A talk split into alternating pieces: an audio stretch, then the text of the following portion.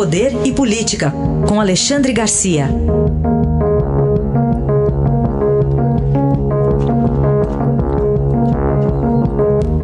Alexandre, bom dia. Bom dia, Raíssa. Bom dia, Carolina.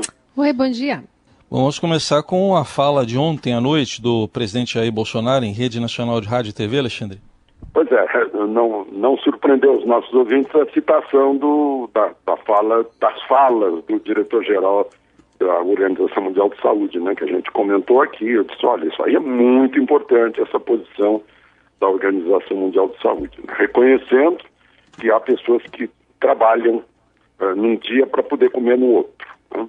Uh, essa, essa inclusão aí foi, foi providencial, né? porque muitos governadores se baseiam na fala do, do, do na, na, posição da Organização Mundial de Saúde que recomenda a quarentena, mas há essas óbvias exceções humanitárias. Né? Uh, eu acho que foi uma fala de estadista, uma fala serena, né? foi, uh, eu, eu, cheguei a twittar disse bem-vinda à, serenidade, algo assim, né? o bom senso. Uh, sem radicalismos, sem, sem provocações, ao contrário, trazendo, né, pra, aproximando, falando em união uh, dos três poderes, que aliás estão trabalhando sim, né? uma coisa é a fala, outra coisa é a prática. Né? Uh, eles estão se entendendo muito bem, eu sou uh, testemunha disso, porque o, o, o, as pessoas envolvidas me, me falam a respeito né, dos entendimentos entre os presidentes dos três poderes em torno dessas ações pela economia brasileira e pela saúde brasileira. Enfim, foi uma fala muito positiva, né, uh, que, que demonstra, enfim, que tem que haver união, não adianta brigar, porque aí quem sai, quem sai ganhando é o coronavírus, né, ou aquilo que ele vem a representar em termos ideológicos. E sobre a administração né, dessa equipe de crise do governo?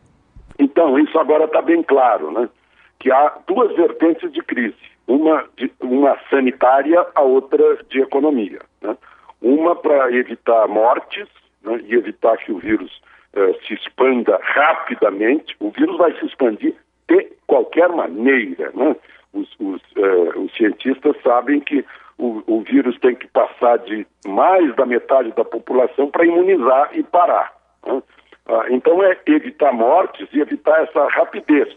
Porque se se expandir com rapidez, vai lotar o, o serviço de saúde, né? inclusive as UTIs, que, que, já estão prontas. Mas uh, para evitar essa rapidez é que há a quarentena. E, por outro lado, para evitar uma, uma depressão. Né? Uma recessão a gente já vai ter, porque o prazo, o, o, aqueles 11 dias do, dos caminhoneiros que, que causaram tanto choque na economia brasileira já, já foram ultrapassados. Né? É, é fichinha perto do que está acontecendo agora. Né? Mas, enfim, ficou bem claro que Paulo Guedes está comandando essa, essa área econômica do enfrentamento da crise na parte econômica e o Mandetta enfrentando a parte de saúde. Né? E, e, entre os dois, uma logística em que está o ministro Tarcísio, o ministro dos Transportes, e coordenando o gabinete civil, né, e acima deles o, o presidente da República. Né? Enquanto isso, os outros poderes estão colaborando também para isso. A, a, o, o Congresso apontando soluções legislativas né? uh, e o Supremo evitando que se caia na tentação de passar por cima da lei, né? o que pode dar impeachment. Né? O Supremo também tem, tem colaborado. Então a gente está vendo que se estabelece uma coordenação aí para, enfim, uh, tornar menores né, os efeitos, tentar, tentar, tentar fazer que, que os efeitos das duas crises sejam menores.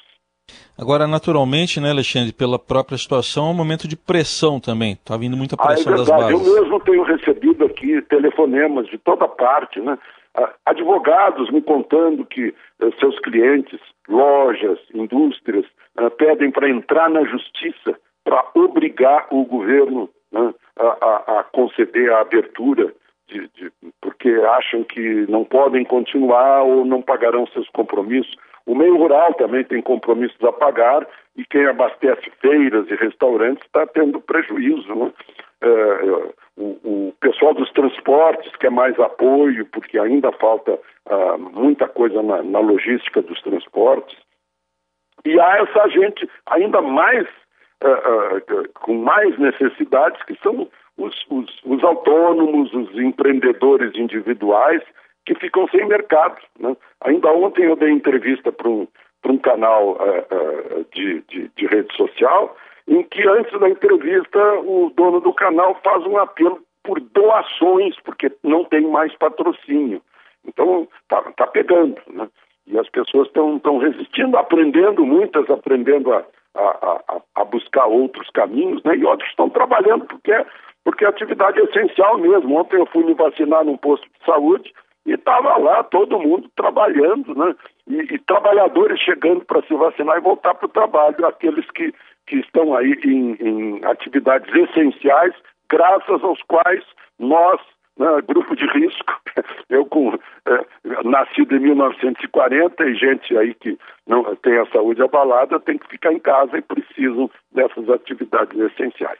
Enfim, é, até agora é isso.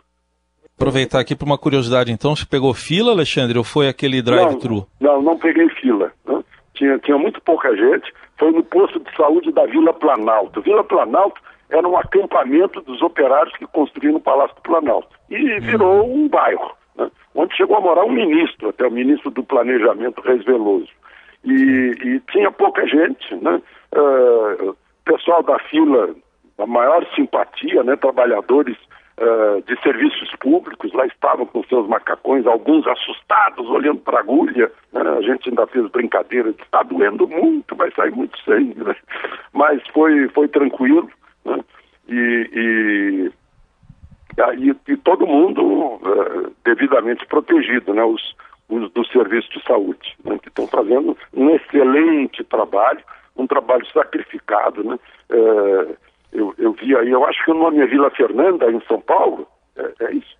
É, uhum. é, é, pois é, o pessoal do posto de saúde lá me ligou, né? Uh, dizendo dos receios deles de voltar para casa, uh, levando o coronavírus para casa, né, a necessidade de, de uma proteção maior.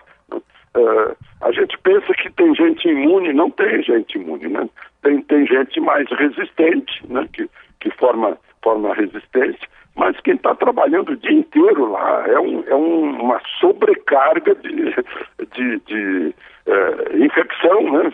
Então, essa gente merece mesmo o nosso aplauso, os que estão no, no, na logística e trazendo a comida que vai, vai parar na nossa mesa, os que estão plantando, produzindo alimentos, os que estão na rua, uh, policiando as ruas para evitar que as pessoas, uh, que os, que os, uh, os malfeitores se aproveitem. Né? Agora tem muita gente na rua, aí, lá, lá no Rio Grande do Sul, esse caso incrível do sujeito que foi solto